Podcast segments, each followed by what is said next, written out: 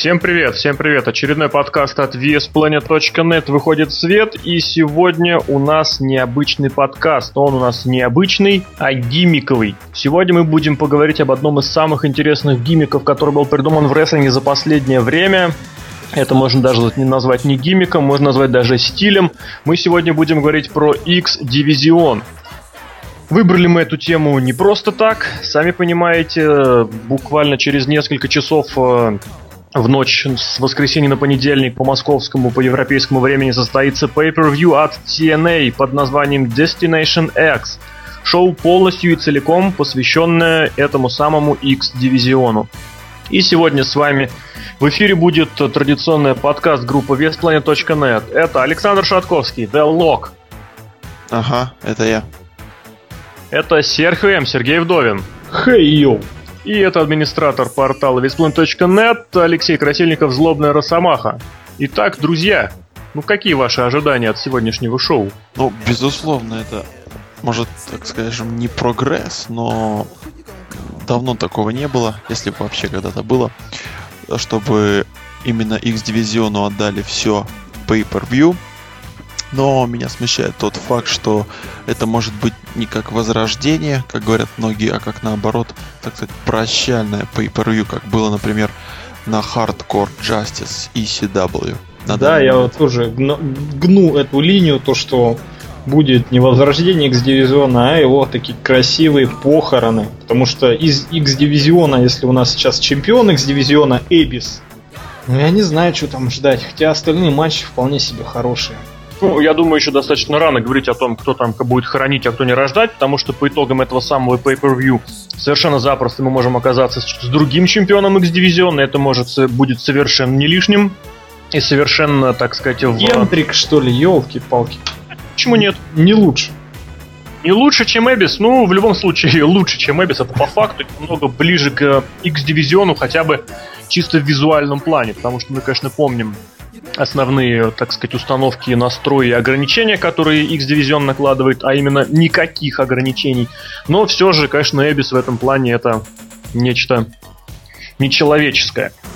Ну, вообще, давайте так, вот, X-дивизион вообще, что это для вас? У вас есть какие-нибудь ассоциации прямые с этим? Каких рестлеров вы с этим ассоциируете? Какие-нибудь, может быть, бои вообще? Что это такое?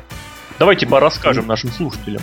Ну, сначала, если тебе говорят X-дивизион, это сразу Ultimate X, XX, uh, AJ Styles, High Fly, Drive, Безумие и такое вот, как э, любит говорить Серхио, за последние несколько часов я это услышал. Елки-палки, что он сделал?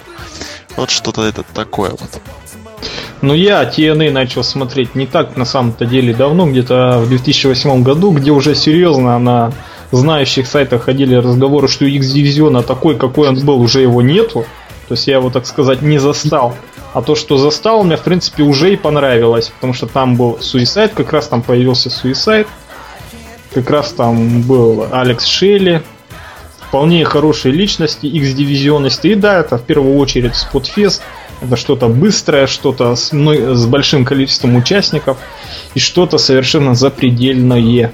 Ну да, вот с одной стороны основной мотив, основной лозунг X-дивизиона это no limits, то есть никаких ограничений, а с другой стороны все мы понимаем, что в X-дивизионе основные вещи, которые мы привыкли там видеть, ну как мы, как привыкли, которые там должны по идее быть, это безусловно какие-то опасные споты, это что-то связанное с гиммиком, это high-fly, это достаточно, ну вот все-таки я считаю, что это достаточно молодые рестлеры, а, вот, и, соответственно, тоже весовая категория, конечно, она не так важна, как это утверждается TNA, но, тем не менее, мы сами понимаем, что если рестлеру больше там 110 килограмм, то это уже немножечко не тот X-дивизион.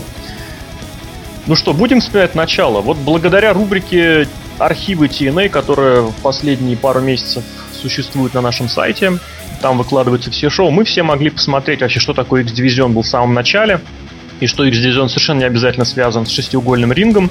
Шестиугольный ринг это порождение уже там 2004 года, а X-дивизион был уже в самом начале. Давайте повспоминаем, что там в начале было, какие были чемпионы, какие были бои, вообще что вообще это было на самом деле. Э, если мне не знает память, первым чемпионом X-дивизиона стал AJ Styles, стал он им на втором шоу NWA TNA, победив в очень таком интересном бое э, до двух удержаний э, в 4, и при этом бой с, четырех, четырьмя участниками. В бой участвовали, с одной стороны, молодая кровь, которую вот именно с X-дивизионом достаточно привычно ассоциировать. Это, собственно, Стайлз и Лоу Ки. А с другой стороны, участвовали достаточно возрастные рестлеры, так сказать, абсолютно ставя в противопоставление тому, что я сейчас пытался высказаться. Это Джерри Лин, которому к тому, времени, к тому времени уже было за 30 лет. И это Психозис, который тоже там приближал тоже к тридцатничку по, по, по мере. Естественно, мы тоже можем понимать, что это совершенно не обязательно рестлеры именно такого хайфлайевского уровня. Друзья, вы смотрели этот бой? Я смотрел этот бой на таком шоу, которое не так давно шло в TNA. А называлось оно Apex, где реально самые лучшие бои были в истории TNA. И там довольно-таки много было боев, именно посвященных X-дивизиону. Так вот, может, смотрите, если посмотреть по составу вот этого боя, то есть первый титул, а, во-первых, стоит, кстати, сказать, что это первый титул э, в TNA, то есть когда он стал выходить на pay-per-view, то есть независимый от NWA. То есть у них был командный титул NWA, был э, главный титул NWA и свой этот именно титул под названием X-Division Championship. Да, абсолютно прав, несмотря на то, что на самом первом шоу, если мне не изменяет память, опять же, этот э, бой, это шоу, э, этот, этот чемпионский титул был заявлен как титул NWA. Это, скорее всего, была какая-то ошибка, поскольку к NWA этот титул не имел и не имеет никакого отношения. Я продолжу. Э, если посмотреть на состав участников, то он очень-очень разношерстный. Даже вот эти вот правила до двух удержаний это что-то навеяно lucha libre таким каким-то с такими хитрыми правилами. И смотрите, по составу у нас есть Psicosis, рестлер типичный, ну не типичный, а выступавший в WCW. У нас есть Jerry Lynn, который родом, ну не родом, а ну вы поняли, да, из ECW. У нас есть Low Ki, который до этого выступал там везде по Индии. Есть AJ Styles, довольно-таки рестлер, который ассоциируется именно с TNA. То есть очень такой разношерстный, там разноплановый состав участников. Но я бы здесь-то немножечко поправил. Это всего было второе шоу. Достаточно было рановато вообще ассоциировать рестлеров с TNA еще. А так абсолютно да, только Сайкозиса я бы немножечко все сказал, что это прежде всего не WCW, это прежде всего мексиканская школа, как раз тот самый Луча Либре. Лоу-ки с этой точки зрения можно его, в принципе, считать. Он к тому времени уже провел порядка 10 боев на разных второстепенных шоу WWF. То есть он выступал на всяких хитах, велосити, металлах, или которые там чуть пораньше были шотганы. Вот, Джерри Линда, это такой был уже устоявшийся супер-рестлер, супер известный из ECW. И Стайлз это была такая молодая кровь NWA. Если кто помнит, э, кто помнит, тому, тому не напоминать, если кто не помнит, тому сообщу, что AJ Styles буквально за, за небольшое, за недолгое время до этого момента получил предложение подписать контракт с WWE, но отказался по причине, там, по семейным небольшим проблемам, все с этим связано. И также стоит отметить, что Стайлз небольшое время до этого провел в WCW, там, если вы вспомните, порядка где-то в 2000 году Э, заключил контракты где-то с двумя десятками э, полутяжей, которые так или иначе стали получать время на небольших шоу, там на тандерах, на, небо... на может быть даже на Найтро пару раз появлялись и в Pay-Per-View засвечивались. Вот, собственно, Стайлз был одним из этих э, рестлеров, выступал как Air Styles, командочка была такая у них веселая. Ну так вот, так что действительно такой вот этот был бой э, заявлен достаточно разносторонний, чисто и даже исходя из возраста и из стиля. Получился он, конечно, совершенно невероятным, то есть там были и прыжки, и хайфлай, и определенные такие вот такие мат-стайловские элементики. Так или иначе, уровень был задан сразу очень высокий, поскольку бой был самое главное, что его отличало от всего остального э, стиля, я бы даже сказал. И не только TNA, не только WCW, это был очень скоростной бой. В нем по минимуму было остановок. Вот Серхи очень хорошо напомнил, точнее не напомнил, а связал этот бой с Луча Либра вот этими двумя удержаниями. Но я бы здесь сказал, что еще вот, конечно, случай Либр была связка еще с тем, что это был очень темповый, очень быстрый бой. Там, может быть, не все было так чисто, как хотелось бы, но вот скорость боя была совершенно феноменальная. На то он феноменальный наш AJ Styles. Вообще матч, да, классный, акробатический, даже, я бы хотел сказать, выше, чем э, стиль круза легковесов из э, WCW. Вообще, да, еще одна такая знаменательная часть, что а, во многих боях X-дивизиона было 3 и более участников. То есть в первом вот этом матче было 4, а когда Лоуки выиграл свой этот титул, было 3 участника. Когда Джерри Лин выиграл э, титул у Лоуки же, было 3. И к тому же матч был с лестницами. Потом уже появился у нас чуть позже этот самый Ultimate X. И вообще прям это чем больше, тем лучше создается впечатление у нас. Давайте перейдем, может, чуть-чуть подальше, году уже 2004, когда уже появляются в X-дивизионе такие люди, как точнее закрепляются в нем как э, хедлайнеры, такие люди, как AJ Styles и Кристофер Дэниелс, появляется такая молодежь, как Amazing Red и Крис Сейбин. Вообще, да, на самом деле, вот именно вся молодежь ТНАшная, которая TNA Original сейчас называется, именно начинала свой путь в этом пресловутом X-дивизионе. Именно в роли вот таких быстрых, а, легковесных рестлеров. И из таких тяжеловесных рестлеров я только вспомню Джеймса Шторма и Криса Харриса. Интересный вопрос, что только Рут со Штормом э, находятся в составе TNA Originals, но при этом не имеют своими корнями X-дивизион. Э, вообще вот эта проблема, даже не проблема, вопрос веса, он всегда в X-дивизионе стоял остро. Собственно говоря, как ни парадоксально, но вот обратите внимание, своего пика, своей вот самой светлой, самой лучшей эпохи X-дивизион достиг, когда его лицами были три человека, которые так или иначе нарушали вот эти вот принципы э, дивизиона полутяжей. Ну, смотрите, AJ Styles, который на тот момент уже был э, несколько кратным чемпионом TNA ну, не TNA, тогда это был, естественно, NWA. Вот, то есть формально человек, которого понизили до X-дивизиона из главного э, дивизиона. Дальше второй человек, это был э, Дэниелс, которому было уже за 30 лет. И, соответственно, третий человек, это был э, Джо, который в соответствии со своим весом, ну, мягко говоря, немножечко был ну, не, не вписывался в эту самую э, концепцию. И, соответственно, здесь очень интересный такой момент. Э, именно вот э, в эпоху Стайлза, Дэниелс и Джо, которая продлилась, можно сказать, с начала 2005 по вторую половину 2006 года, э, именно в эту эпоху титул X-дивизиона стал поистине мировым, поскольку в нескольких внешних промоушенах, вне, во внешних шоу титул защищался, причем не только в Канаде, выезжали в, в различные филиалы NWA, в канадские промоушены, в частности в Британии было несколько проведено шоу. Вот там, понятное дело, что бои в основном состояли между теми же самыми Дэниелсом, Джо и Стайлзом, но по факту титул стал мировым.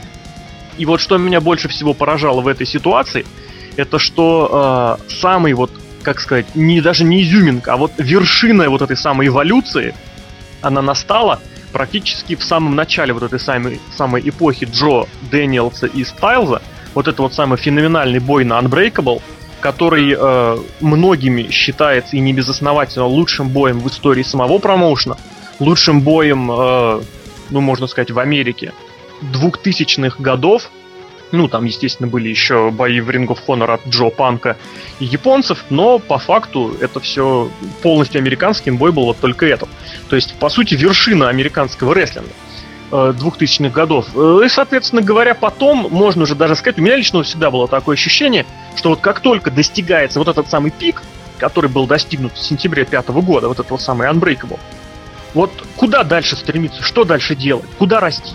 То есть, когда достигается все, нужно иметь, получать какие-то новые стимулы. И во многом, во многом, мне кажется, здесь можно уже предположить, что, собственно говоря, закат X-дивизиона – вот начался, или, по крайней мере, начал проглядываться вот именно уже вот во вторую часть этой самой эпохи Джон Дэниелса и Стайлза. Что вы думаете вообще на эту тему? Согласны со мной, нет? Ого-го, как мы согласны. А, почему? Небольшой такой вот примерчик. Например, э, ну не при... ну да, пускай вот назовем это примерчиком.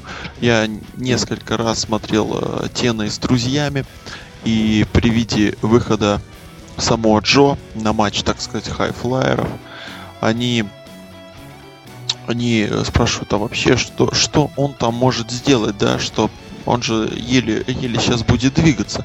Но проходит несколько, буквально там 3-4 минуты матча, И они уже понимают, что это, ну, скажем так, один из лучших X-дивизионцев, что вообще существует, что они видели. Поэтому в этом плане Джо, он, э, упомянем здесь э, то прилагательное, которым, которое употребляют при э, гробовщике и AJ Styles, он реально феноменальный. Да, самого Джо только кажется таким э, здоровым, таким толстячком, а на самом деле э, дерется и занимается рестлингом не хуже, чем AJ Styles и Кристофер Дэниелс. Поэтому он отнюдь не был там какой-то каким-то пятым колесом, каким-то разрывом шаблона, а он стал только вот каким-то какой-то изюминкой. Вот именно то, что Джо это отнюдь совсем даже и... Вот я не согласен с изюминкой, кстати. Совершенно не изюминка. Почему? Вот, э, это, потому что, смотри, я не к тому, что он стал вот... Изюминка это какой-то элемент, который не обязательный.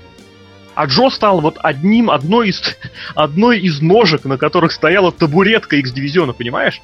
А я вот бы не сказал я... то, что изюминка не важна. Мне кажется, в каждом, именно вот в рестлинге, именно в рестлинге изюминка должна быть в каждом. Я тебе сейчас перечислю, я тебе сейчас перечислю. Зак Райдер, Робби И, э, что ты смеешься, например? Нет, Все, да? На этом, на этом можно закончить. Я имею в виду, что, собственно, X-дивизион в то время стоял, как это не парадоксально, на трех слонах и черепахе. Так вот, этими слонами как раз и были Стайлз, Дэниелс и Джо. Джо появился в TNA не намного позже Дэниелса. Понятное дело, что Стайлз в этом плане по сравнению с ним был ветераном, вот, но я бы не стал называть вот именно, именно вот этой вот самой изюминкой или именно вот этой самой вишенкой. Э, Джо был точно такой же неотъемлемой частью X-дивизиона, как Стайлз. Вот что я имел в виду. Так вот, я о чем и говорю, что Джо именно пришел туда, точнее его привели туда как что-то что новое в X-дивизион, а стал он уже тем, на чем X-дивизион держался.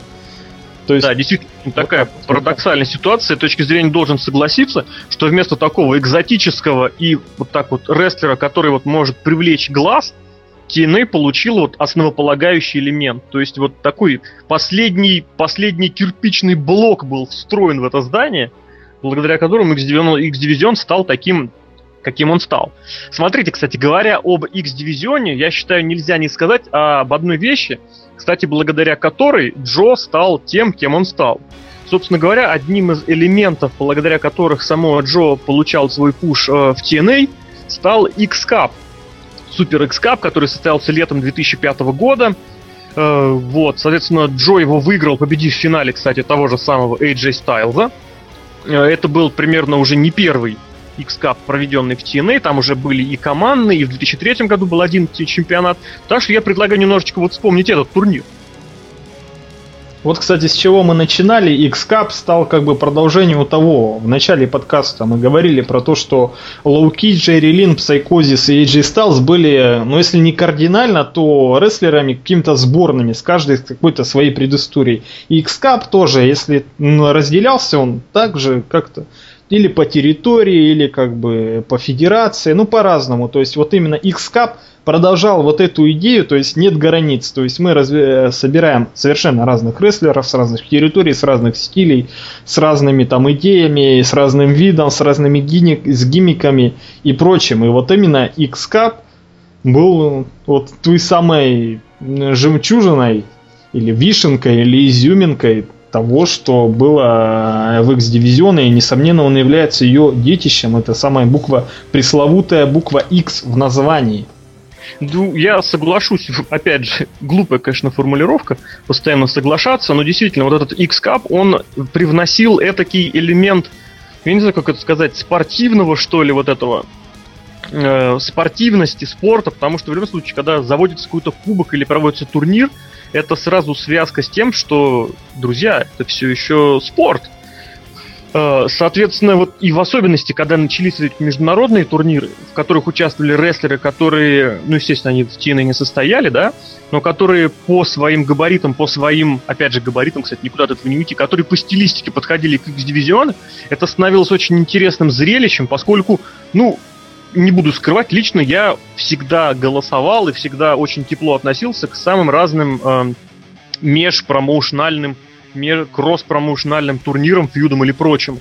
И здесь нам предлагали возможность, которую сейчас можно наблюдать, ну, буквально разве что в совсем небольших инди, типа там в Чикаре или в ECWA, когда, или в том же CCW, когда собираются рестлеры из разных промоушенов, и между ними проводятся турниры.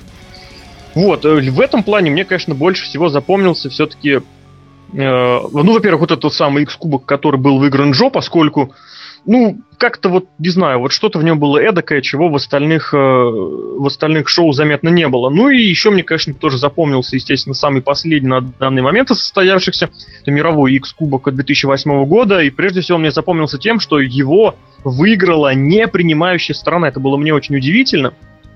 Ну и в частности, опять же, мы говорили о этом кубке в несколько подкастов назад – тот самый парадоксальный случай, когда из этого, из участников этого турнира большего, больше пользы, ну, такой вот именно X-дивизионист получил WWE, который подписал из участников этого кубка Алекса Козлова, недавно вот Аверна появился, и Ти Джей Перкинс там пробовался на, в, в пробных матчах.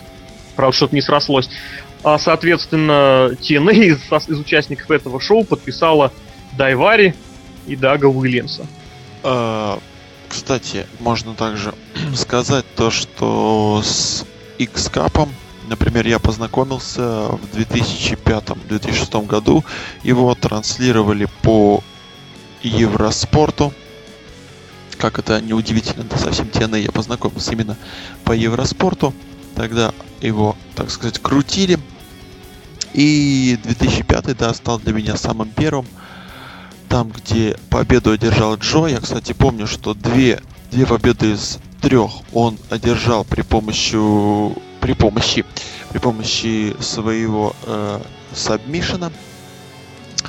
Также стоит отметить, что я вообще считаю то, что вот этот вот X-Cup это такой ответ, хотя мне сейчас Росомаха уверен, что сейчас ответит, но чем типа там, да ты гонишь, а я да не. Ну, в общем, э, то, что это ответ королю ринга. Но в данном, вот в данной, э, в данном формате X-Cup он выглядит для меня более интересным. Да, я вспомнил а, сборную Канады, то есть Канада всегда была славна своими рестлерами, своей техникой. Была довольно-таки классная сборная Канады и были такие отличные даже рестлеры из прошлого, ну как из прошлого, такие легенды уже, сами себе легенды рестлеры рестлинга типа Джушина Лайгера, который, если вы помните, выступал на самом первом шоу WCW, на самом первом Найтро. То есть такие вот древние рестлеры там побывали, то есть это действительно никаких границ. Да, Джушин Лагер стал одним из украшений того кубка, про который сейчас идет речь. И действительно, и Канада, вот, собственно, именно вот э, в X-кубке позволили раскрыть гиммик сборной Канады как сборной Канады поскольку, если вы вспомните, в TNA существовала даже целая группировка, вот эта самая сборная Канады, который, можно сказать, руководил, который э, заводил э, Скотт Дамор, великолепнейший тренер, великолепнейший э, агент, промоутер, собственно, совладелец одного из небольших промоушенов того времени. Вот, именно на X-кубках этот самый Э, этот самый гиммик сборной Канады можно было подать получше, собственно, именно благодаря нему и засветили звездочки и Эрика Янга, и Пити Уильямса, и Джонни Дивайна, которые потом стали намного более постоянными участниками ростера TNA. Вот, единственное, конечно, да, там была парочка человек, которые никак в этот, в этот TNA особо и не привлеклись. А, но, тем не менее, X-Кубок это действительно это очень такая славная эпоха в истории X-дивизиона, в истории TNA вообще. Можно, мне кажется, очень многие так или иначе скучают по этой эпохе, по этим кубкам, по этим турнирам. Даже наверняка люди, которые смотрели уже их только в записи спустя несколько лет. Вот, но я вам предлагаю перейти немножечко. В стиле рока. Я хотел вот кое-что добавить насчет тому, что кто-то скучает, это нет. Я помню, опять возвращаясь к временам Евроспорта, тогда еще жил в Латвии, еще Красноярской системе как таковой не было. И э, ближе к Новому году, Рождеству, а Рождество там отмечается 24 декабря, я помню, как по Евроспорту сделали такой праздничный выпуск и толкнули сразу 3-4 шоу TNA и как раз вот с кубком э, 2005 года вот X-Cup, и я помню, как я радовался реально. Ну, я не помню, сколько мне было лет сейчас, не вариант считать. но реально мне было настолько радостно, хотя я уже в то время смотрел и SmackDown, и Raw, специально говорю, в обратной стороне. И, в общем, это вообще был какой-то нереальный праздник, и я не знаю, как остальные, но для меня было это что-то с чем-то. Увидеть после, знаете, после вот э, все время Росмека, да, понимаете? Вот эти вот, э, после Рэнди Ортонов, увидеть вот такое шоу. Я помню, тогда сильно болел за Шокера, который там тоже принимал участие. Ну, в общем, вот такая вот фанатская минутка у нас на подкасте. Продолжаем. Да, я продолжу. Мы маленько перенесемся, наверное, во времени, чуть дальше, если никто не против. Потому что после вот этого вот самого апогея, как мы уже сказали, в виде матча Дэниелса, Джо и AJ Styles, наступило такое, казалось бы, затишье. То есть на полтора года никакой там а, фанат казуальный, так скажем, фанат ничего не вспомнит, что там происходило. Там свой... Я вспомню. Это было, кстати, очень интересное время, вот, собственно говоря, с, с окончанием... Вот да-да-да, именно с Сеншик Сейбин.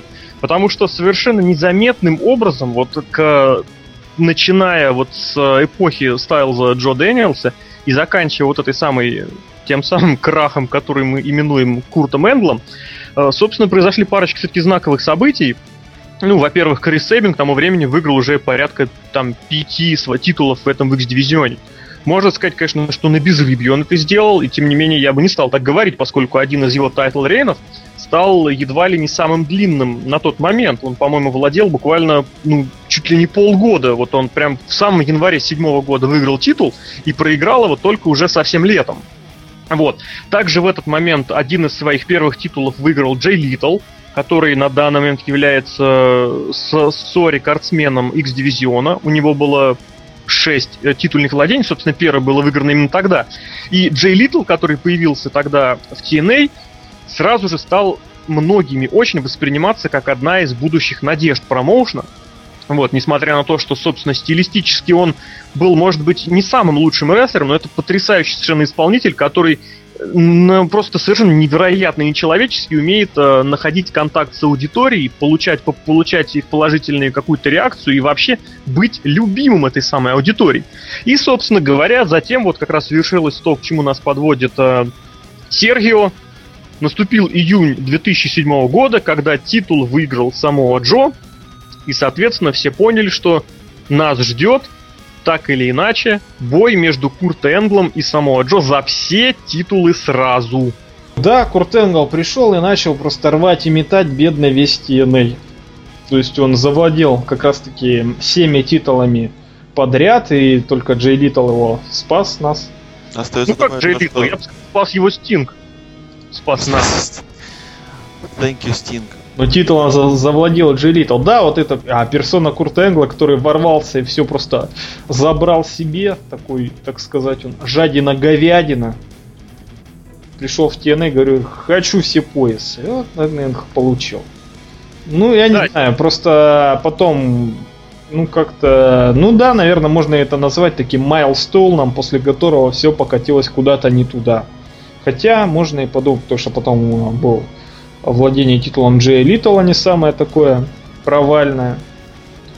Ну, не знаю, даже действительно это спорный момент, что Летал был виноват во всем. Джей Летал, по-моему, там владел в gimmick е Мачо Мэна, скажем, black machismo. Уи! Да, поэтому вот я, это, я хотел добавить такую вещь к словам Серхио, что Курт Энгл, он, несмотря на то, что является рестлером, ну, это только, мне кажется, дураки могут спорить, что он является рестлером не высочайшего уровня. Вот, э, что Курт Энгл сам по себе, вот именно сам по себе, как рестлер Курт Энгл, он совершенно запросто мог бы вписаться в любой дивизион, куда его не поставить. Вот, и вот просто сравните персону Курта Энгла и, например, того же Дага Уильямса. Они оба были чемпионами, являясь э, вроде как рестлерами других стилей. Но Курт Энгл при этом вот если его представить, он совершенно запросто может быть воспринят как рестлер X-дивизиона, а Дак Уильямс это уже что-то, извините, другое. Ну так и вот, соответственно, Курт Энгл, как мы говорили в одном из подкастов наших прежних, ну я, в частности, очень исповедую эту мысль, он является рестлером, который э, исключительно для самого себя придумал новое понятие, новый смысл, собственно, слова рестлинг. Э, то есть в его, в его букинге, в его рестлинге все происходит как-то совершенно по-разному, совершенно по-другому.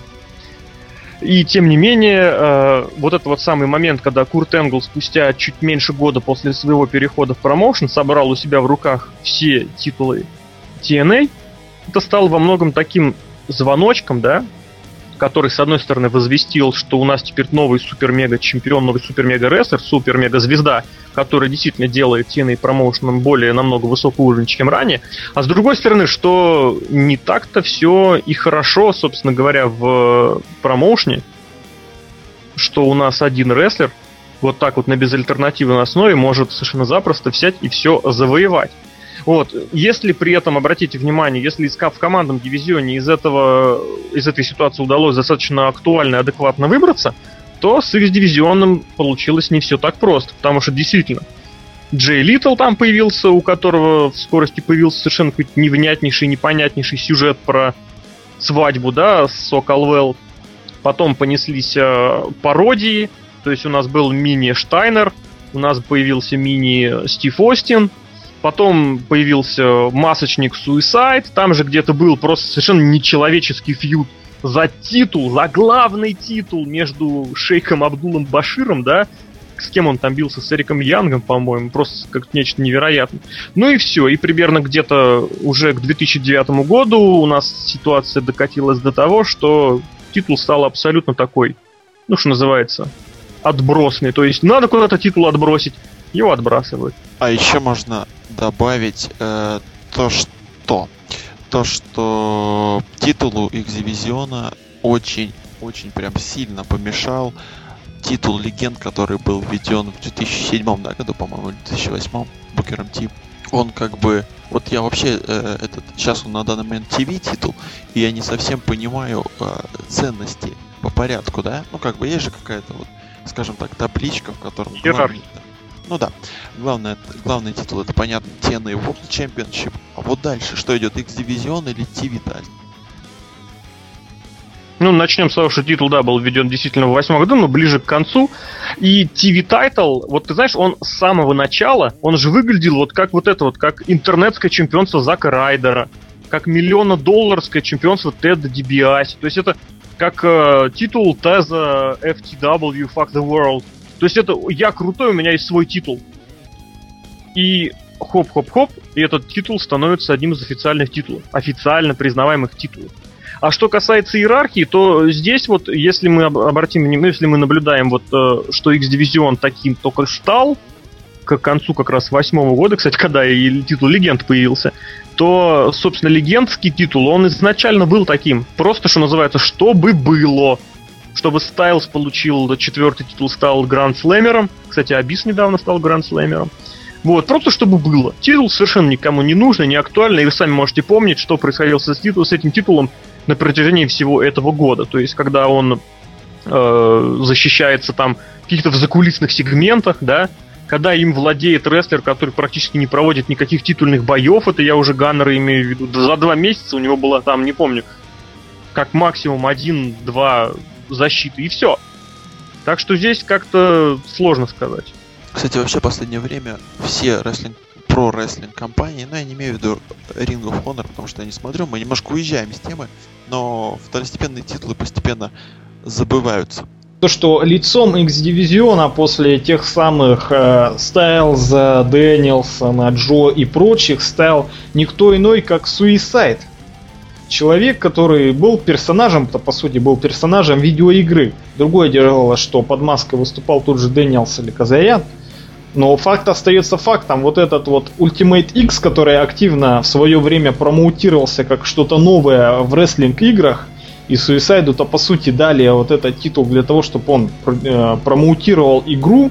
По-моему, вот это вот стало каким-то переломным моментом, что титул используется для каких-то корыстных целей для промоутирования какого-то там стороннего продукта. А дальше у нас идет Хамисай, дальше у нас Даг Уильямс, и дальше, дальше, дальше начинаются разговоры, что все, X-дивизиона нет, что X-дивизион это какой-то анахронизм, я не знаю даже. А вот, кстати, обрати внимание, смотри, если мы называем эпоху, ну, приход и появление и титульный title reign Курта Энгла условным закатом, да, то есть такой уже совсем прям тревожнейший звоночек, что если смерть э, X-дивизиона это Абдул Башир и Янг, то титульное владение Суисайда это получается что? Это рай, ад, загробная жизнь X-дивизиона. Не, ну, а несмотря на то, да, несмотря на то, что под маской это выступал отличный рестлер, но все-таки это был Суисайд. Все-таки это был коммерческий продукт. Нет, я про то и говорю. Мы получили загробную жизнь X-дивизиона в лице вот этого самого масочника. Давайте так, посмотрите, по -по попробуем прикинуть. С другой стороны, тит title reign а Суисайда это так или иначе была попытка как-то вот что-то оживить вот этот самый X-дивизион. То есть как-то его поменять, что-то хотя бы чисто вот с гиммиковой точки зрения, чисто с внешней чтобы попробовать как-то придать ему, ну, может быть, не новую жизнь, но хотя бы какие-то новые влияния, новые, новые попытки что-то вообще-то изменить. Я запутался в словах. Вот как вы считаете, вообще, стоит вообще с ним что-то делать? Или, может быть, стоит его отдать кому-нибудь на вечное хранение, там уже Стайлзу? Ну, конечно, надо реанимировать, потому что, как мы сказали ранее, как мы сказали ранее, это что-то не то что новое, а что-то что-то такое сверхновое, да, сверхновое, нежданчик от, э, от э, мозговой штурм, я бы даже сказал так, от людей, которые что-то придумывают за кулисами, стараются. Действительно было круто. Посмотрите, они придумали лишь X-Division, они придумали хорошее название, взяли как бы уже есть, что у них был High-Fly, он был великолепный High-Fly был в WCW, и они просто взяли эту идею и развили. Потом они добавили туда торнамент, они как бы открыли в, в промоушене, добавили титул в промоушен такой концепции, и в этом к этой концепции применили еще свою жизнь. Получалось что-то типа жизнь в жизни, да. У них там у них своя отдельная история, своя свои орнаменты, свои какие-то командные бои. И это как бы, это очень круто. Посуди сам, да, Рос? Ты скажи да. Ну, я знаю, ты сказал да, просто не в микрофон. Да, он сказал да. Хорошо. И вот это все угробить, то есть поставить крестик, закопать лопатой. Извините, мы, мы Ази закопали, и что толку он возвращается? Каждый раз так и X-дивизион. Это нельзя закапывать, это история. Это, это вообще одно из лучших вещей, что было в рестлинге. Ну, не знаю, не знаю. Мы вообще говорили про Суисайда, куда-то Лока унесло. Ну да бог с ним, с Локом я вернусь к тому Суисайду, потому что уже тогда я начал э, уже серьезно следить за TNA, так сказать, в реальном времени.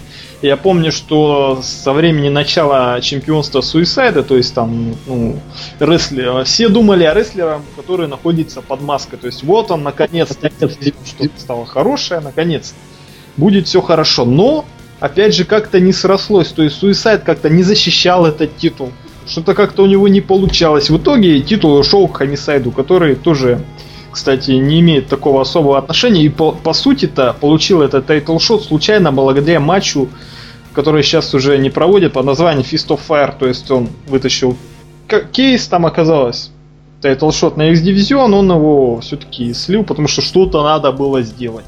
Походу, никто не знал, что там находится, что Хамисайд все-таки что-то вы, вытащил, и ничего не понятно. То есть, опять же, ни к чему хорошему эта попытка не привела в конце концов. А я еще, кстати, напомню такой интересный бой, который тоже достаточно давно не проводился, но который тоже пытался как-то реанимировать X-дивизион. Это был бой, он назывался сначала, по-моему, Thunderdome, потом он назывался Steel Asylum. Вот эта совершенно нелепейшая огромная красная клетка, которая, кстати, ознаменовала собой возвращение Джеффа Харди в промоушен. Кто-нибудь помнит такой бой? Нет? А? Кто-нибудь помнит, говорит, такой бой или нет? Ну, Хамисайд да, вылазил из клетки около получаса. Получаса? Когда это совершенно нелепейшая, конечно, это была ситуация, когда он еще падал с самой вершины. А кстати, вот, вот, вот, кстати, хорошо, что ты напомнил. Его, ну, долго, долго его там мучили после всего этого. Некоторое время потом наконец-то уволили, да, дали свободу. Кстати, вот, быть может, именно из-за этого вот, знаете, застрял в клетке. Э, именно из-за этого он подпортил себе репутацию, Джефф Харди там сказал, и после этого у него не пошло, как говорится. Ну, Хамисайд это отдельная, конечно, история, отдельная страница в истории Total Non-Stop Action. Это рестлер, который, вот, будучи, как сказать, предельно мотивированным, это рестлер, который идеально подойдет под любой дивизион промоушена.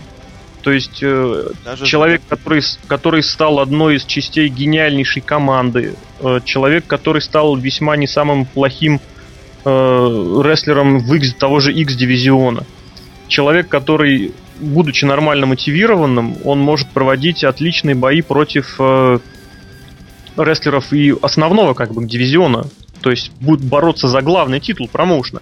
Вот, другое дело, что, конечно, да, видимо, что-то было в нем потеряно, и так или иначе он был уйден из промоушена. В общем, действительно, остается только констатировать, что действительно, несмотря ни на все, ни на какие попытки, что-то никак не получается с X-дивизионом. Да, я сейчас опять беру бразды правления эфиром в свои руки. Я продолжу дальше, что происходило с этим самым титулом. Потому что, повторюсь, я следил за этим всем в реальном времени. Потом титулом, ну, потом завладел Самуа Джо на Hard Justice, потом титулом завладел Amazing Red.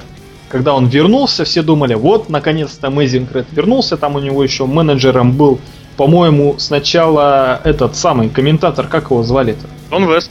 Дон Вест, да. То есть вот, наконец-то, у Amazing Red, который на микрофоне был, конечно, увы, не очень, появился хороший у него менеджер, все опять же подумали, вот, наконец-то попытка реанимировать тот самый X-дивизион, Amazing Red все затащит, Amazing Red молодец, светлое будущее вперед. Но, опять же, все не вышло. Amazing Red протащил этот титул около 100 дней, и опять же слил этот титул Дагу Уильямсу, рестлеру, который выиграл этот самый title shot, опять же благодаря матчу Feast or Fired, то есть совершенно случайно. По кейфебу совершенно случайно. И потом начался неплохой, по моему мнению, неплохой фьюд а, Дага Уильямса против всего X-дивизиона, что, мол, э, X-дивизиона уже нет, я новое олицетворение X-дивизиона, техничный рестлер, никакого хайфлая, никакого больше X-дивизиона. Вообще, все, вот он я есть. Вот, я, вот, вот тут вот я скажу, что вот, вот, вот где точка, так сказать, перелома уже официально, что X-дивизиона уже нет, что он мертв. Ну, вот с этой, с этой точки зрения я не соглашусь, потому что все же, ну, как сказать, да, Уильямс, безусловно, это рестлер высочайшего уровня изначально. То есть просто по факту. И посмотрите его бои прошлого года, ну, в частности, против AJ Styles. Это же просто инстант классик, как говорится. Ну, никто не спорит с этим. Дело не, не, в том, не, что он осознанно говорит, что X-дивизиона нет, а есть я, техничный рестлер. Ну, вспомни, э, ну, то, что заявляется по кейфейбу, я тебе сообщу, что это не является по-настоящему. Мы все понимаем, что X-дивизион умер или должен умереть тогда, когда прежде всего им завладеет рестлер, который, ну, мягко говоря, увы, не очень. И с этой точки зрения, ну все, когда получает титул Дайвари, который, ладно, рестлер не такого уровня, который просто хреновый рестлер – и который при этом проводит фьюды за титул с э, немножечко, как сказать, э, немножечко стилистически таким, ну, комедийным рестлером Эриком Янгом, который проводит фьюды за титул с э, зеленым новичком TNA э, Остином Кридом, я все-таки считаю, что вот она была та самая, как сказать, смерть. А то, что было потом, то, что было при Даке Уильямсе, ну, как сказать, это вот такой, знаешь, это вызов, это была, я согласен с тем, что это был очень интересный сюжет это было такой, знаете, попыткой действительно сказать вот что, может быть, даже прозондировать почву на тему того, как отнесутся фанаты к вот таким утверждениям, и я считаю, это было очень удачным привлечением отрицательных эмоций, вот такого хита, к Дагу Уильямсу, когда он говорил, что, ребят, да вы с своим X-дивизионом абсолютно полные нули. И, кстати, заметь, сейчас, в последнее время, тоже те же самые слова говорит э, Абис, Эбис, который говорит, что это уже не X-дивизион, это экстремальное чемпионство, да? И это привлекает отрицательную эмоцию, это привлекает, вызывает у фанатов хит. Так что вот как-то так. Я э, дополню Роса про Ебиса. Это такой рестлер, знаете, рестлер, существовавший лишь несколько месяцев. Э, возвращаясь туда, к Евроспорту, когда я знакомился с ОТП, это было, знаете, такой вот, ну, после, кажется, что может был быть лучше гробовщика, да, вот э, с этими гимиками такими похожими, или Кайна, Кейна, как, как вам удобно. Но вот Эбис в то время, это был 2006 год, он тогда, по-моему, даже мировой титул носил. Он реально был что-то с чем-то и вообще показывал и даже страх внушал, да, вот было от него что-то вот та, та изюминка, да, как, как мы говорили Серхио про Джо, у него тоже это была маска, вот повадки, а еще невероятный менеджер, который добавлял вот всего, всего, всего, всего. Рос, как менеджера зовут? Дат Митчелл, да, по-моему? Дэйв Митчелл. Дэйв Митчелл, так это вырежем. Э, менеджера, менеджера звали Дэйв Подожди, Митчелл. коню, Джеймс, Джеймс, Джеймс Митчелл. И это тоже вырежем. Джеймс Митчелл, невероятно просто, что он творил. Просто сделали из Эбиса, скажем так, не говорящего человека, потом добавили это э, Митчелла и понеслась. Вот реально персонаж зажил, было, было реально страшно. Вот вообще, о, это ж Эбис, все, это кранты, а сбоку выходил само Джо, и все, думаешь, все, кранты.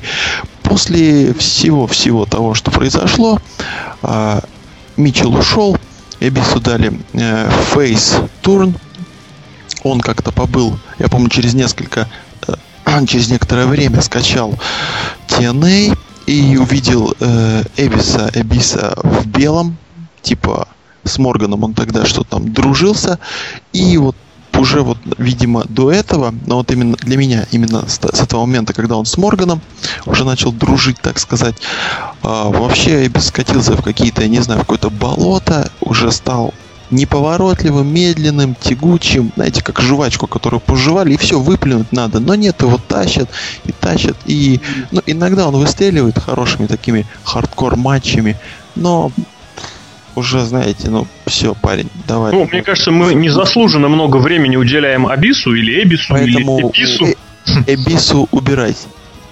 Не то, что убирайся. Он является таким очень интересным персонажем. Вот э, успешный пример того, как реализуется гиммик монстра. А монстр нужен для чего? Монстр нужен для того, чтобы нагнать страху, нагнать э, каких-то вот отрицательных эмоций, после чего быть побежденным фейсом. И за счет этого фейс получается просто суперским. Вот, и смотрите, а вот мы уже как-то в одном из подкастов говорили, что Эбис это как вот, как, как гашиш у цыганских ученых, да? Что с ним не делают, что как не делают, а появляется все время вот этот самый дурацкий ультра-хардкор, его вот этот дурацкая, дурацкий капюшон и какие-то не, не- Ультрафиолет. рестлинг. Потому что, если вы вспомните, ну, господи, о чем говорить? Халк Хоган после прихода в TNA, он одним из главных лиц промоушена, своим сторонником, он сделал именно вот его. Сейчас он у нас философ, он читает искусство войны. Вот если вы, кстати, вспомните один из плакатов начала этого года, я уж, честно говоря, не вспомню какой, по-моему, это был э, Against All Odds, на нем как раз была ци- цитата из этого самого искусства войны. Это вот все было очень детально и подробно разобрано в обзоре постеров нашим автором Тейкером. Вот, ну что мы имеем в виду сейчас? Сейчас бой за титул, который состоится на Destination X, это такая ситуация, ну будем честны, это ситуация патовая. То есть чемпионом останется э, Абис, ну и что? И как бы, ну и все. А если титул выиграет Кендрик, ну я не знаю, это... Я не знаю, что может быть хуже. Э, чемпион Кендрик или чемпион Робби И. Ложь. Эй, воу, воу, воу, воу, воу, воу, бро. Ты со своим Заком Райдером отойди, да, от меня. Вообще, да, я предлагаю э, поговорить про уже конкретно про Destination X и про самый, на мой, да, наверное, на всех взгляд, матч, который будет за контракт с TNA, где четырехсторонник, не знаю, какие там правила будут, там до двух удержаний, там одновременно они будут биться, или теги передавать, или за какой-нибудь там чемодан, или ли- неважно, ничего, об этом, кстати, и не говорилось, в котором принимали, будут принимать участие Остин Эрис, Шима Зион или Зима Айон, как вам удобнее будет, Лоуки и Джек Эванс. Вы смотрели, ребята, вот эти вот отборочные матчи? Что вы можете о них сказать? Ох, я смотрел, и у меня как бы эмоции на самом деле, прям, я бы сказал, даже такие прущие прям эмоции. Вот смотри, началось все, если вспомнишь, с какого шоу? С шоу, на котором свою вот эту путевку в э, этот самый титульный бой получил э, Остин Эрис. И посмотри, кто в нем в этом бое участвовали. В этом бое участвовал сам Эрис, собственно говоря, в этом бое был Джимми Рейв и был Кит Кэш. И какая сразу получилась подача? Вроде как это будет бой вот этих вот эксов, то есть те, которые в прошлом были участниками, и которые вроде как теперь будут биться за возможность вернуться. Ну, это все, конечно, не оглашалось, но это читалось. Ну и, соответственно, бой появился, я помню, абсолютно где-то о нем писал, говорил, что бой выглядел такое ощущение, что вот они вышли на ринг, и они как бы не понимают, что им действительно можно сделать то, что они сделали. Бой длился меньше пяти минут, но в этих пяти минутах экшенах, бы, экшена и интересности было, ну, я не знаю, больше, чем в очень многих шоу в TNA целиком.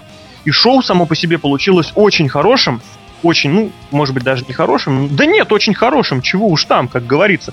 Был бой, это был шоу, кстати, в котором э, Ганнер победил мистера Андерсона, чисто начав практически свою, ну, не начав, продолжив череду своих вот этих побед над э, супермейн-ивентерами.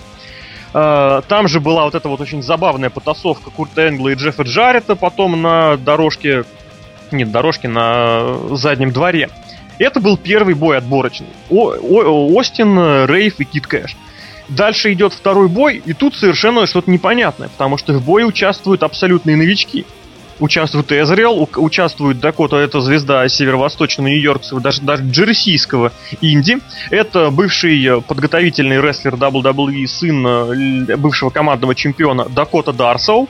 И это Шима Зиона, одна из самых ярких звезд, я не побоюсь этого слова, все американского инди. Он вообще родом, условно говоря, со Среднего Запада, ну, я имею в виду, выступает. Он вот выступал в Огайо, в Индиане, в Чикаго, в, вот туда ближе к Филадельфии, к Пенсильвании выезжал. Соответственно, родом-то он, по-моему, по-моему, я даже не помню, он из Калифорнии, по-моему, родом. Ну, суть не в этом. Действительно, что вот в бой вот этих троих э, он получил заслуженную путевку на Destination X – а, что у нас дальше? Следующий бой отборочный, это тоже снова вот это вот такой, а такая отсылочка к прошлому, к славному прошлому X-дивизиона, в котором поучаствовали экс-Майк э, Мэтт Бентли, который раньше выступал под именем Шейна, э, Джимми Уэйн Йенг, один из летающих Элвисов, там едва ли не вообще на заре TNA вообще выступавший. Кстати, в самом первом бое Total Non-Stop Action он принимал участие, тот самый командник 3 на 3 котором Элвисы там бились против. Э, он был, в частности, одним из Элвисов. И, соответственно, Ковал, Лоуки, Сенши, называйте его как хотите. Тоже, кстати, бой продлился совершенно недолго. Он был тоже порядка там 5-6 минут. И тоже он был очень ярким, очень интересным и прежде всего э, выходящим вот за границы какого-то привычного восприятия. Ну и бой, который прошел на этой неделе, бой, в котором принимали участие еще один э, рестлер, можно сказать, из прошлого. Ну, правда, он принимал участие разве что в одном из X-кубков, то есть его нельзя назвать рестлером э, TNA. Это Джек Эванс, это выпускник Академии Дадли Джесси Соренсон, и это, кстати, ну, Тони Низ, кстати, один из э, рестлеров, которые выступали и обучались в промоушене New York Wrestling Connection, то есть родом, грубо говоря, оттуда же, откуда Зак Райдер. Ну, это я не могу без этого, не могу об этом не сказать. Э, бой очень получился, на мой взгляд, вот этот бой, который был на этой неделе, это худший из, трою, из трех боев, которые были перед этим. Ну, может быть, вот со вторым боем он так или иначе может поконкурировать по своей худшести. Ну, просто в первом, во, во втором бое, в первом, который из этих двух состоялся, там это совершенно невнятнейший Дакота Дарсоу, Эзрел, который как-то совершенно терялся и не мог понять, что от него требуется, что от него нужно. Ну и Шимка, который просто то тоже мы не мог понять, почему вообще он в бое, в бой именно с этими противниками. А здесь, ну что мы увидели? Здесь мы увидели вот, вот тот самый, как сказать, э, стиль, благодаря которому, ну, с, с которым X-Division пытаются сравнивать, но который X-Division не являются. Друзья, полеты, планчи, сплэши и всякие там вертушки, это, конечно, важно, но это совершенно не, э, не синоним X-Дивизиона. Джек Эванс сделал два вот этих безумных совершенно splash, ну, splash и senton по много-много градусов. И что? Если вы хотите посмотреть гимнастику, включите Алексея Немова. Он крутит все moonsault ы, все планчи намного круче, честно. Вот, в этом плане мне намного более привлекательны фигуры и э, того же Кида Кэша, и Остина Эриса, э, и Лоу Ки. Вот, э, а что касается контракта, кто получит контракт, вот сегодня, кстати, буквально я говорил с одним из наших авторов, с тем самым Тейкером, которого я уже упоминал. Он будет болеть за Джек Эванса, он любит вертушки и прочие прыжки.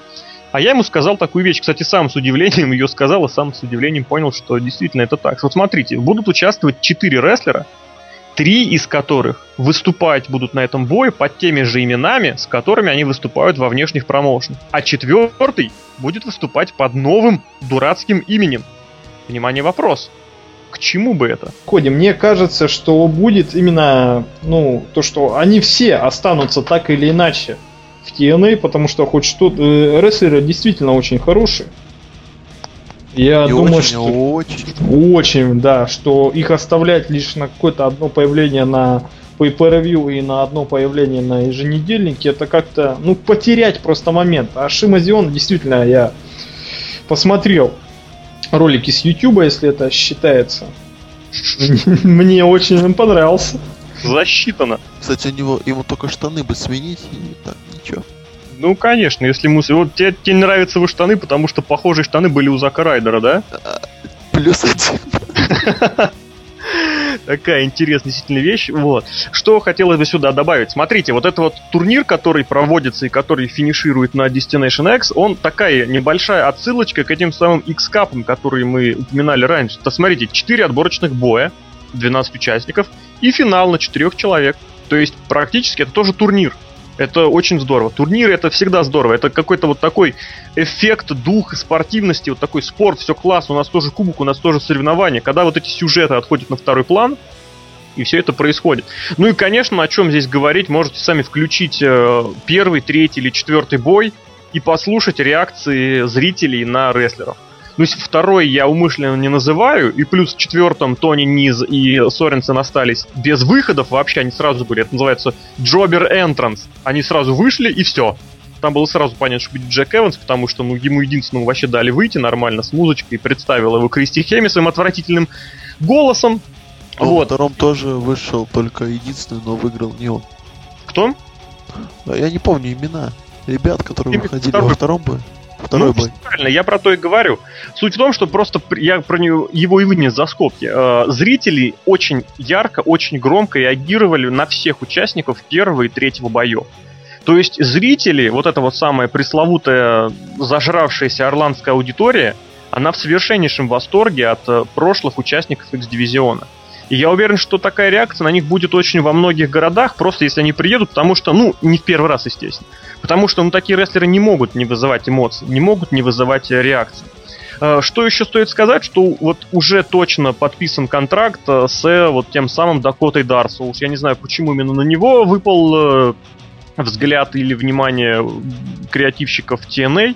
Уж не знаю, что они в нем разглядели. Тем более он два года не выступал вообще. Вот. э, Что будет с остальными, большой вопрос. Действительно, было бы очень замечательно, если бы контракты получили все четверо. Но как оно будет на самом деле, черт его знает. Давайте, наверное, перейдем все-таки уже конкретно к pay-per-view. Мы обсудили самый интересный матч, потому что а, в main event е, наверное, все-таки встретятся AJ Styles и Кристофер Дэниелс. Это рематч на самом-то деле. Есть что сказать? По-моему, нечего, потому что ну, без сомнения будет матч отличный, но с другой стороны, эти рестлеры ни раз, ни два, ни три уже встречались между собой, даже и фьюдили. Мне кажется, что-то такого совсем нового мы не увидим. Я сюда хочу к тебе добавить то еще такую вещь, э, что в этом бое совершенно не важен победитель. То есть это бой ради боя. И Если- даже не важно, что мы что-то увидим повторно. Это history. Да, да, действительно, что-то в этом есть. Но я хотел просто сказать, что здесь, ну, если вы вспомните, этот бой был подведен, вот как сказать, абсолютно, ну, можно сказать, нелепо. То есть Стайлз вышел, сказал, я возвращаюсь в X-дивизион.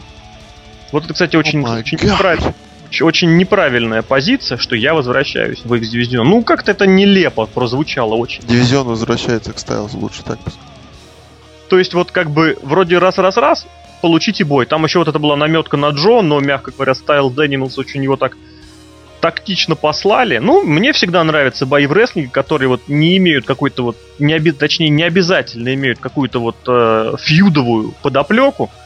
Просто хороший бой хороших рестлеров. Посмотрим. Это такой, знаете, немножечко indie style, но немножечко indie style должно быть везде. Если Серхио позволит, я перейду к следующему бою, который мы не оговаривали. Ну, бой Эбиса с Кендриком мы уже немножечко обговорили. Еще один бой, собственно, двух, можно сказать, ветеранов X-дивизиона, ветеранов TNA. Это бой Казариана и самого Джо. Да, самого Джо Казарян, как его любят называть местные российские фанаты рестлинга. Ну что можно сказать? Во-первых, э, здесь вот было, э, в отличие от предыдущего матча, сделана такая подоплека. Подоплека, то есть самого Джо отшили. Он даже не врубился, то что его отшили.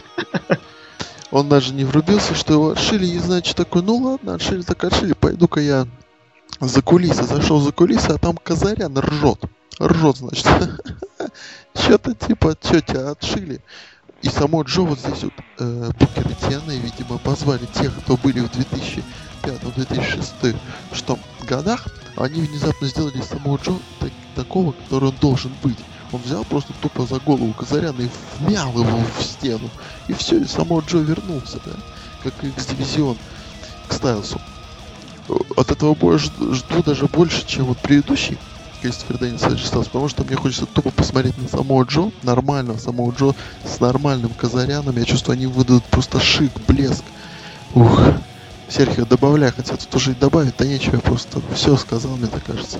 Да, такой ликбекс для тех, кто не смотрит импакт. Вообще, а, поначалу-то, насколько мне известно, задумывался, ну как задумывался, был такой, так сказать, намек на бой именно трехсторонник, опять же, ставил за Дэниелса и Джо. Я рад, что они не стали это повторять, этот дешевый прием, что, мол, повторим лучше, а там уж плевать, они сами что-нибудь придумают. Казарян Джо, да, я думаю, это будет интересно, как всегда, потому что отличные рестлеры, отличные исполнители, и все отлично. Я не буду спрашивать Росомаху, он не обидится, я перейду к следующему бою. Это бой Ultimate X, и вот тут вот такая вот интересная загвоздка. То есть, с одной стороны, у нас в этом бое участвуют Алекс Шелли и Amazing Red, а с другой стороны, такие наши товарищи, как Робби И, Странно, я Лока не услышал. И Шеннон Мур. Ты просто сейчас правильно сделал то, что а, сначала сказал как бы опенера, потом ты продолжил на мейнера. Какие они мейнеры? Я вот не понимаю, за что, этот, за что этот бой происходит? За, за претендентство. За крестик. Нет, за, просто чтобы было. Чтобы Нет, было. Он, кто победит, тот будет number one contender to Кстати, да, это Championship.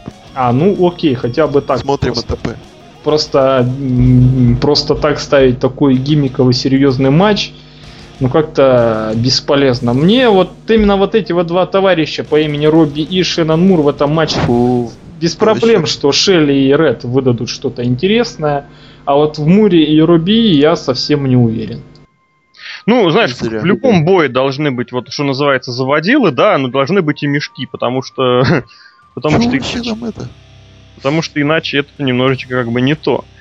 Ну так и вот, э, Шелли действительно как-то в этом бое попал вот он находится сейчас вот в этом вот в непонятном подвешенном состоянии. Его попробовали в одном сюжете, попробовали в другом сюжете. Теперь вот его за неимением остального бросили вот в этот вот самый в Ultimate X. Причем я абсолютно не удивлюсь, если он его выиграет. Вот. Соответственно, Ред тоже, по сути, полгода сидел без сюжетов. Я все ждал, когда уже его, наконец, ну, не то что отчислят, но его как бы попросят из промоушена. Робби И это вот такой проект, да, который TNA взяли и который теперь надо тащить. Он обладает гиммиком, который очень, ну, является одним из самых актуальных гиммиков вообще на сегодня. Ну, потому что это вот я об этом писал в одном из недавних неавтопов, правда, в применении к Заку Райдеру. Здесь практически можно сделать все, что угодно. Но вот ту область, которая относилась к гиммику, просто можно скопировать и вставить. Это будет так же относиться и к Робби И. Друг... Нифига. Другое же, другое дело, что, собственно, как рестлер Руби намного менее представительный, нежели тот же Зак.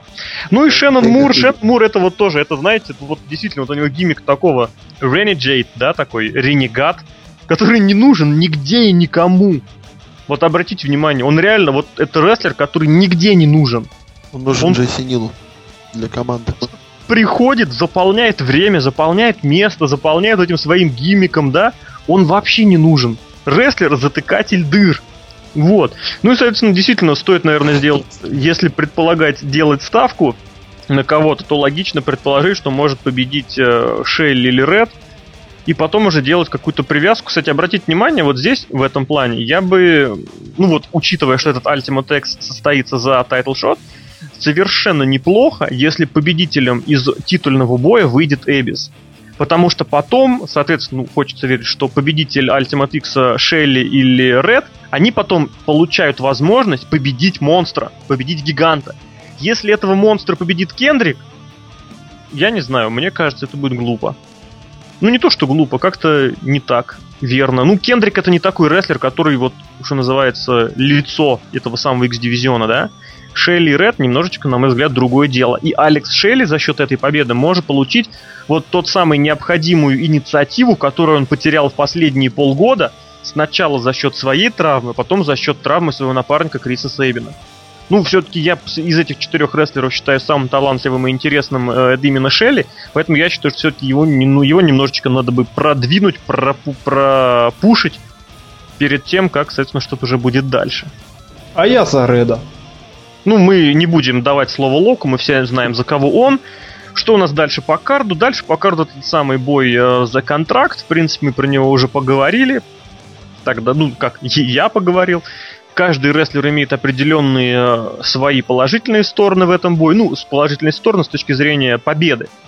Вот, имеет какие-то отрицательные стороны, посмотрим, как оно будет на самом деле. Ну, хочется верить, и мне кажется, это так и будет, что бой будет совершенно нечеловечески потрясающим и таким, знаете, элементом, элементом ностальгии. И вспоминая тот самый бой, в котором Стайлз выиграл первый самый титул чемпиона X-дивизиона, было бы интересно, если бы этот бой сделали тоже до двух удержаний. Ну, такая, знаете, отсылочка к, вот, к самым истокам. Что у нас еще в карде? У нас остаются еще два боя, тоже очень-очень интересных. Ну, во-первых, это бой ветеранов. Как они сами любят говорить, это бой рестлеров, которые были в X-дивизионе, когда X-дивизиона еще не было. Роб Ван Дам против Джейри Лин. И вот здесь, мне кажется, как никто другой, лучше этот бой сможет оценить Лок. Давай, тебе слово. Почему? Да потому что я большущий такой фанат ECW. Периодически у нас там выходит рубрика, которая помогает нам что-то вспомнить, что-то увидеть вообще не смотревшее ранее. Да? И вообще для меня, начну с Джерри Лина, для меня Джерри, Джерри это очень-очень такой большой, важный важный рестлер, потому что я большой фанат Лэнса Шторма, а именно с Лэнсом Штормом в VCW у них были великолепнейшие бои, невероятная драма, невероятный рестлинг. И опять же, этот же Джерри, он и участвовал в, пер, э, в первых матчах X-дивизиона и выдавал в ECW, там, скажу так, пятизвездочные матчи по э, красноярской системе с Робо Ван Дамом. Это просто невероятный рестлер. Кажется, что ему скоро стукнет уже 80. Ну, не скоро, а вообще стукнет 80. И он также будет прыгать, также будет выносить все, все и везде. И вообще это, я считаю, один из лучших таких э, средне, средней весовой категории рестлер за всю историю рестлинга. С Робом Ван Дамом их связывает большая история, много матчей, как я уже упоминал. Что Роб Ван Дам? Ну, все прекрасно, я думаю, знают Роба Ван Дамма. Это The Whole Fucking Show. Это, это человек-икона ECW. Человек-любимец Пола Хеймана. И этот матч, это даже если там не будет моря техники, даже если там не будет моря спотов, каких-то там феноменальных трюков, здесь э, вот просто быстрый, вот такой вот классический, классический, любимый исидабовский такой вот штришок, да, быстро, быстрые, э, быстро, ну не возня, э, делание приемов, дел, проводи, проведение приемов с непопаданием, а потом резко, резкий подъем, взгляд друг друга и хлопание от аудитории, всего вот этого хватит для того, чтобы э, почувствовать весь этот бой. Кто меня не понял, но вы не Робби. А, Роб, что Роб Ван Дам и что Джерри это такой трибют старичкам, в принципе, неплохо, весьма неплохо могут вполне хороший бой выдать и думаю, что выдадут. Другое дело, что ни один, ни другой не находится даже близко к своей хорошей форме. Вот это меня, конечно, печалит. Джерри Лин уже давненько не показывался, у него такая страшная травма была не так давно. Роб Ван Дам есть Роб Ван Дам. Мы его, То есть Поч Ван Дам в последнее время это так? Ну да, как он падал-то во время боя со Стингом. И не только падал, как он еще во время боя с Райно. В общем, неважно, было много чего интересного. Ну, Райно это вообще знаменитый человек. Он, кстати, неплохой дебют совершил на Рохе против Хомисайда, которого да, мы упоминали, кстати, но это другая история. Удивление, неплохой бой совершенно, кстати, выдали Хомисайд и но действительно, это тема отдельного разговора. А возвращаясь к Робу Ван Даму и Джерри Лину, я могу только вот подписаться под тем, что сказали мои соведущие, потому что, с одной стороны, действительно трибьют старичкам, с другой стороны, они совершенно действительно находятся далеко от своей хорошей формы. Ну и совершенно вы правильно поняли, что я не понял, что там говорил Лок. хотя я люблю ECW не меньше и не, не меньше ни по объемам, ни по времени, чем он. Вот, но над, нельзя не признать, что этот бой себя просрочил, ну, уже лет так не знаю сколько. Это было бы актуально хотя бы 3-4 года назад. А сегодня потяжелевший, погрузневший Роб Ван Дам и какой-то, ну я не знаю, честно, Джерри Лин у меня сейчас вызывает ассоциацию вот только одну, что мне, мне вот просто жалко. Вот, би, би, как говорится, ничего личного, но сейчас Джерри Лин вызывает удручающее впечатление даже не исходя из того, каким он был, а просто исходя из его здоровья. Ну и то также не стоит забывать, что изначально этот бой планировался в прошлом году на Hardcore Justice, когда это должен был стать мейн-эвентом э, шоу Tribute ECW. И сейчас это выглядит очень во многом, что типа не получилось тогда, давайте сделаем сейчас. Ну, еще один бой карда. Это открытый вызов Дага Уильямса. Сразу прям засвечу такие крутые слухи, которые я сам распускаю. Как вы думаете, выйдет ли на этот открытый вызов Чава Геррера? Нет. Я надеюсь, что нет. Ждем Батисту. А я жду Пити Уильямса. Называйте меня как хотите, я жду Да, кстати, Пити Уильямс, он нужен этому пейперу, он нужен TNA, потому что это вообще невероятный рестлер. Это, да, это вот, знаете, на одной ступеньке с Робби И где-то стоит в моем сердце. Да, это было бы очень, конечно, неплохо. Даже не, не так неплохо, как Чава, Чава Геррера, но неплохо. Знаете, самое главное, чтобы на этот открытый вызов не ответил Эрик Янг или, не дай бог, Анархия, потому что это просто будет... О, Анархия, мать она. Это просто будет мать анархии. В общем, как вы поняли, это шоу мы очень ждем. Все трое мы ждем, каждый ждет по-своему. Кто-то ждет хорошего рестлинга, кто-то ждет хороших гиммиковых боев. Лок ждет Робби.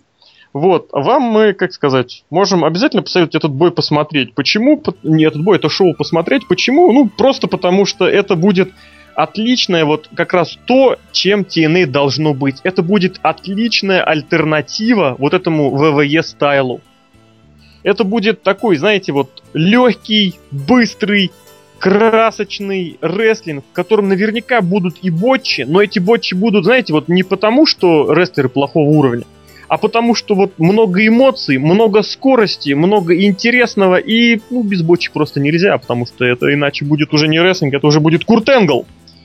Вот, совершенно бой, э, совершенно шоу, я считаю, не испортится от того, что в нем не будет ни боя за титул чемпиона TNA, ни от того, что на этом шоу не будет боя между Куртом Энглом и Джеффом Джареттом. Вот, просто давайте все посмотрим шоу. Друзья, ваши последние послесловия к сегодняшнему подкасту. А я хочу закончить э, тем таким упоминанием Алекс Шкипером, который сотворил нечто, прошелся по клетке, упал и заставил нас услышать Дона Веста. Смотрите TNA, смотрите Destination X. Я надеюсь, что этот матч покажет, чем X-дивизион являлся, чем матч. он должен являться. Вот. Ну, не знаю, у меня очень, конечно, большие сомнения. Все благодаря товарищу Руссо, товарищу Хогана и товарищу Ебишеву. Я вот им не верю. И про Ебиса не забудь. Действительно, вот это вот, кстати, вот, вот эти вот отрицательные нотки, которыми Серхио заканчивает наш подкаст, от них никуда не деться. Потому что действительно, Руссо Руссо остается, и мы все знаем, что ничто его не изменяет. Вот, но в любом случае, вот знаете, это вот такая, мне кажется, Destination X становится таким шоу олицетворением всего того, что происходит в TNA в последние годы. Шоу дарит карт, вот ожидание этого шоу дарит невероятные надежды. И давайте все пожелаем друг другу, что вот когда мы это шоу посмотрим, наши надежды оправдаются. Друзья, подкаст для вас провела подкаст-группа VSPlanet.net в составе Александр The Lock Шатковский. Ждите Destination X, смотрите Робби. Сергей Вдовин, Серхио М. Хей, йоу.